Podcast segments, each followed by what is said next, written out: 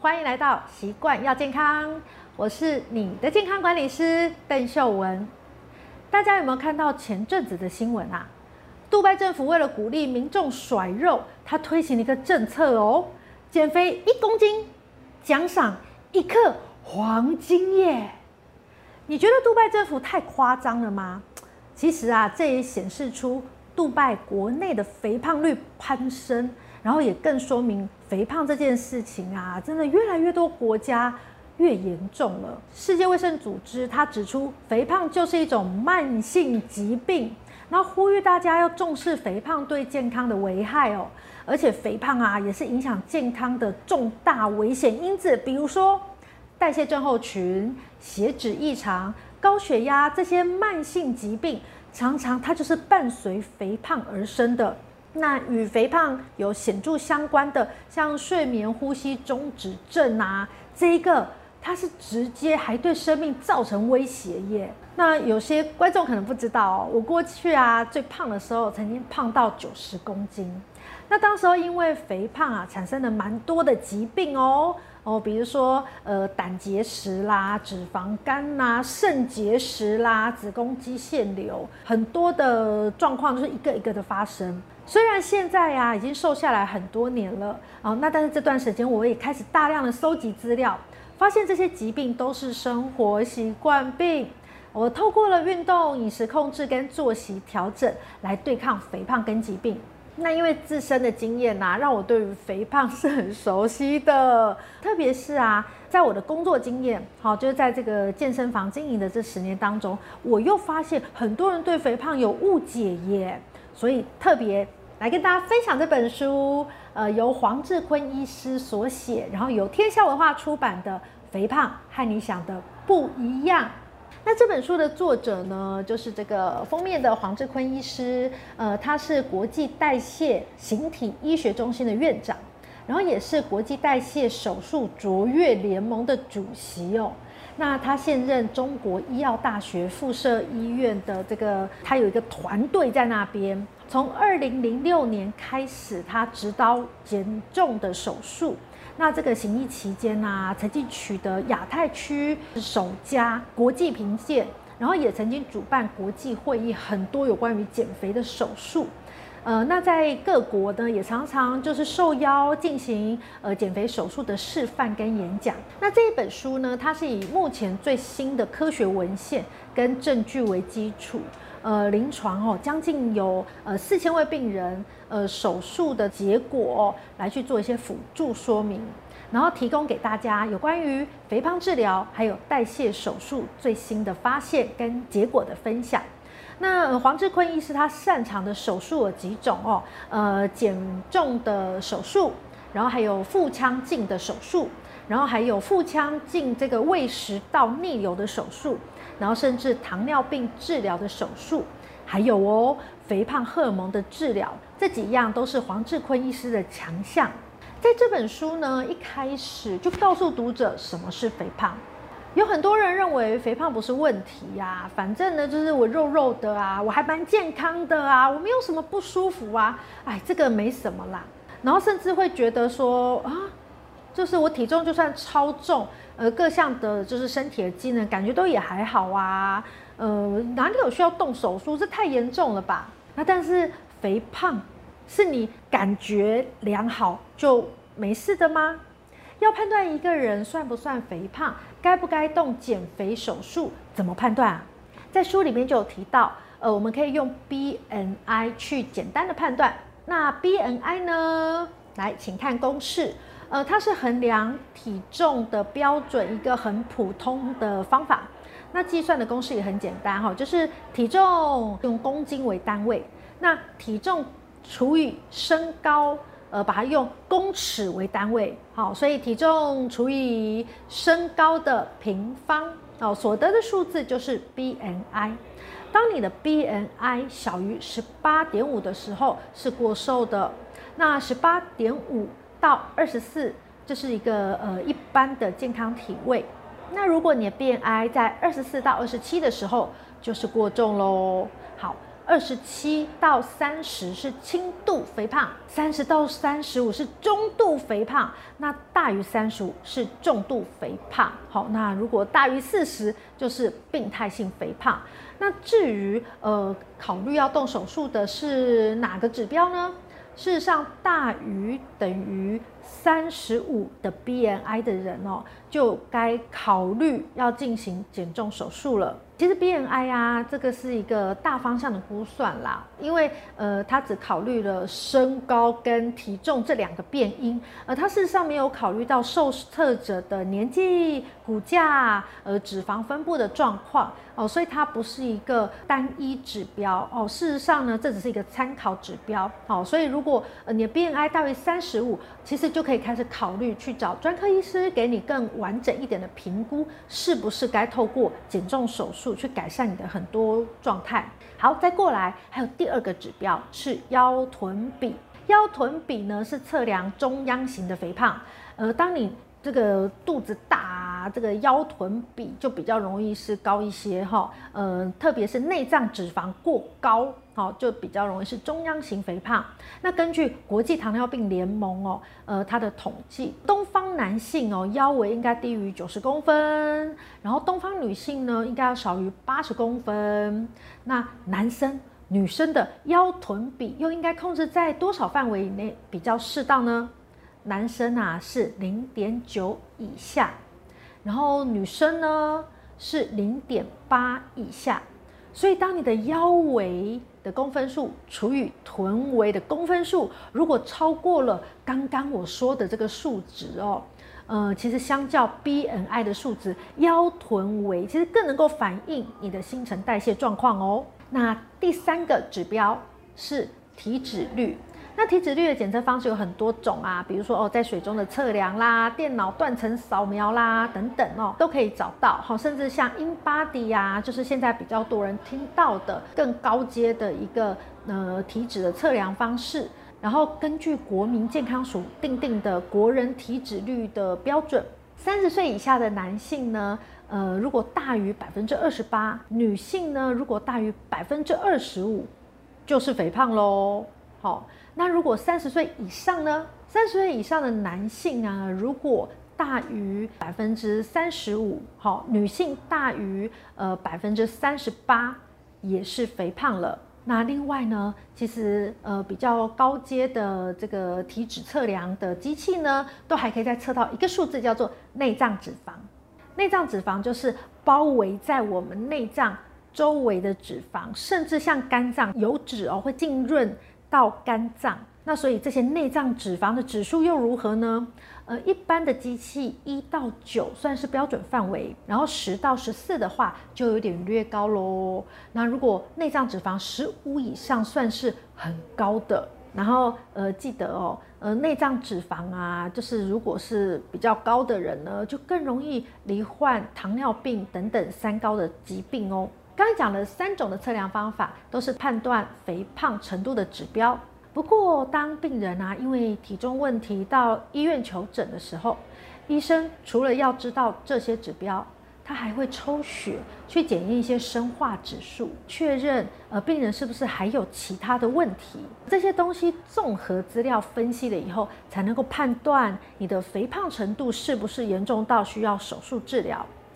因此，确认是否过胖，平常你可以用很多的，像刚才提到数值，你都可以做一些初步的判断。但是如果要讲到动刀，就是要由医生来判断了。在这本书里面呢，它也说明了肥胖的成因。其实先天上的呃肥胖基因呢，的确会让人比较容易饿，但是不是说你身上带有肥胖基因，你就一定会变成胖子。这不是一个绝对论，哦，它只是一个相对的状况。那，呃，你去检视一下肥胖基因的诱因啊，其实有很多也是来自生活形态哦。比如说你低活动量，那肥胖基因的影响，它就会随之变高。那如果你是高活动量的人，其实肥胖基因的影响就能够相对的变小一些。再过来，后天的生活习惯的影响也非常巨大。好，这其实也是呃影响我会来写这本著作。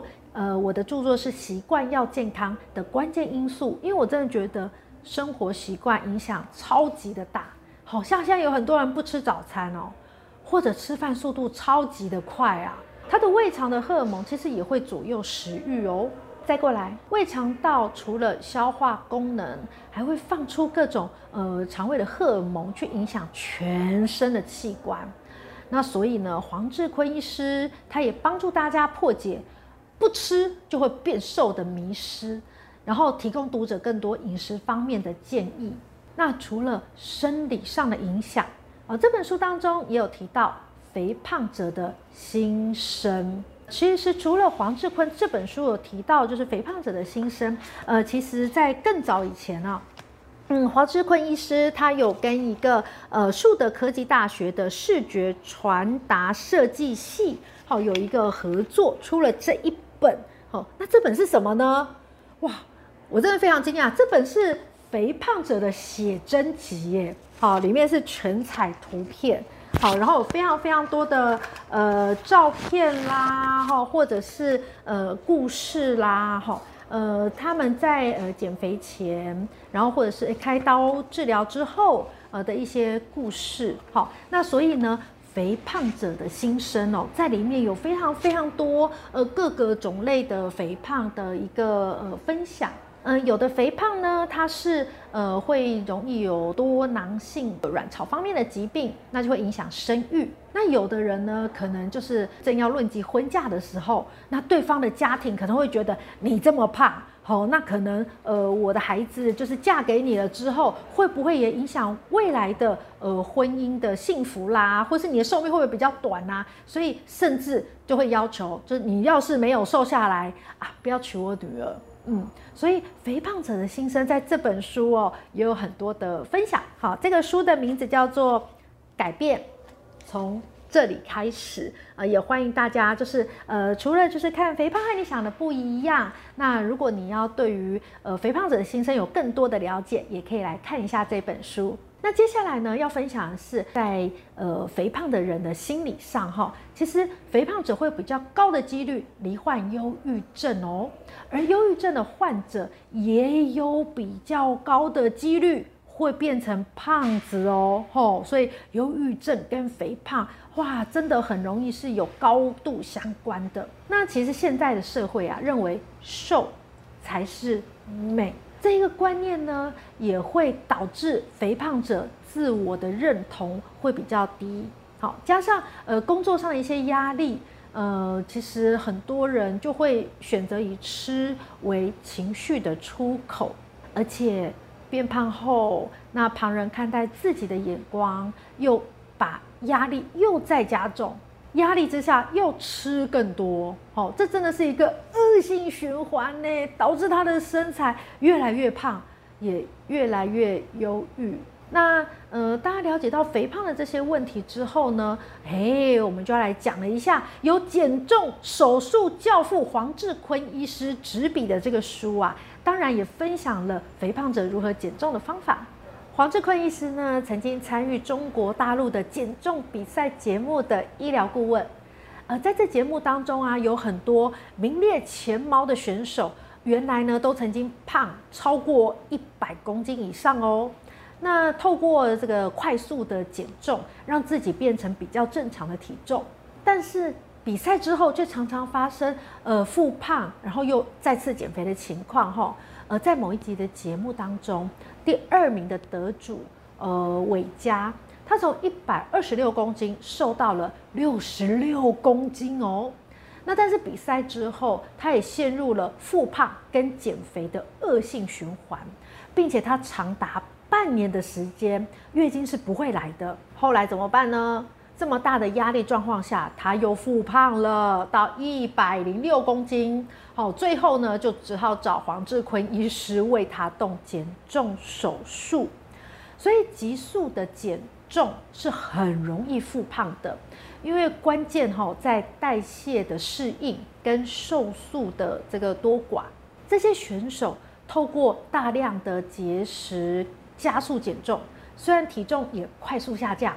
但是基础代谢也随之快速下降，基础代谢率太低，呃，无论怎么运动，那总体热量的消耗还是会低于原先的水平。好，那体重就容易上升喽。再来，瘦素呢？瘦素是由脂肪细胞去呃分泌的，它有助于抑制食欲。赛前呐、啊，这些选手拥有正常水平的瘦素。那赛中呢，由于体脂含量剧减，瘦素也剧减。那所以赛后呢，即使不再激烈的节食，呃，瘦素的水平呢，它降下来了，它还是就是降下来了。就不如赛前的这个瘦素的正常水平。好，那瘦素少就容易饿，然后呢，当然就更容易恢复大吃大喝喽。好，所以真的黄志坤医师很不建议短时间的快速减肥或者是节食减重哦。那运动减重呢？运动呢，当然有助于燃烧热量，但很多人运动后常有这个补偿的这个想法。其实啊，你把运动融入在生活当中，不要做假日运动员，其实效果比较容易改善的哦。比如说你平常就走楼梯，就是生活习惯里面多融入有关于运动这一块，或者是规律的运动，那都比较不容易出现运动后的这个心理要补偿哦，觉得哦好累哦，所以我多吃一点没关系吧。好，一旦有这样的想法，其实你要透过运动减重就更不容易达成了。好，那人体的能量平衡系统啊，其实也是存在一个极限点。一旦呢到达这个极限点，即使你再卖力运动，也无法消耗体内多余的卡路里。因此，透过运动减重仍然是有一定程度的限制哦。不过啊，黄志坤医师仍然要建议大家要多运动。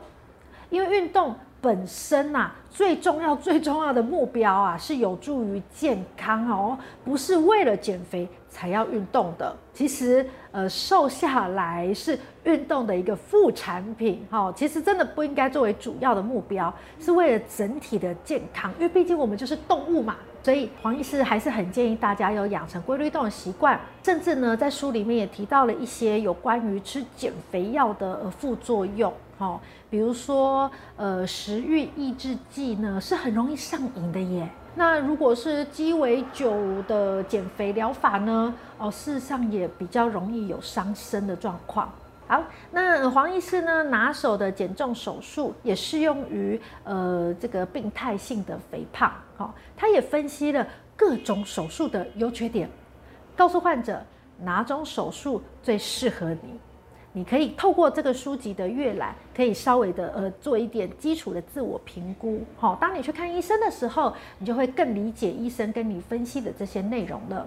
像胃绕道手术好了，呃，是目前比较有效的减肥手术，对于需要快速减肥的患者是比较好的选择。呃，胃缩小这个手术呢，其实安全性也比较高，然后术后的饮食品质也比较好，可以调整胃束带的这个手术，可调整型胃束带手术。那因为它不用切割胃肠道，呃，是目前认为比较安全的外科减重法。不过减重速度就比较慢一些了。好，那另外胃折叠的手术。它是一个可逆性的手术哦，但也容易出现复胖。好，那再过来胃束带的折叠手术哦。讲到折叠手术，其实都是属于可逆的手术。呃，它的呃术后的照料都是比较简单的，而且不用终身服用维生素。啊，再过来，书里面有提到缩胃的绕肠手术。减重的效果可以达百分之八十哦，对于糖尿病改善的效果更是显著。还有缩胃绕肠手术，安全性高，然后并发症几率低，然后术后饮食的品质也比较好。刚刚讲这么多种类的手术啊，呃，其实还是会有很多人担心手术的并发症问题，因此就算是肥胖已经严重的影响生活了，他仍然不肯动减重手术。呃，但其实啊，现今的微创技术非常安全，而且恢复很快。手术引起的死亡率，在有经验的医师团队的手上更低于百分之一呀。好，所以这风险，呃，就是并发症的风险，真的已经是极低极低的喽。那透过呃黄志坤医师的详细讲解。就连跟呃肥胖啊很熟悉的我，其实呃在医疗的这个层面，我对于肥胖也有了更进一步的认识。呃，也许很多人认为，呃由外科医师执笔的书啊，内容肯定艰涩难懂，因为它那么的专业。但是我看完了这书之后，我发现这本书的用字遣词非常的生活化哦，还有很多实际的举例。就连非专业出身和对不肥胖啊不熟悉的朋友，应该也都能够轻松阅读的。他在呃最后一章，然后更用呃浅显易懂的文字搭配很多的图片，让读者了解每一种减肥手术的原理，更让一般人也能简单认识减肥手术。透过这本书，胖的人可以知道如何用健康的方法减肥。如何选择减重手术？呃，瘦的人呢，看了这本书啊，也可以知道未来如何避免可能导致肥胖的种种因素。因此，我推荐这本书《肥胖和你想的不一样》给大家。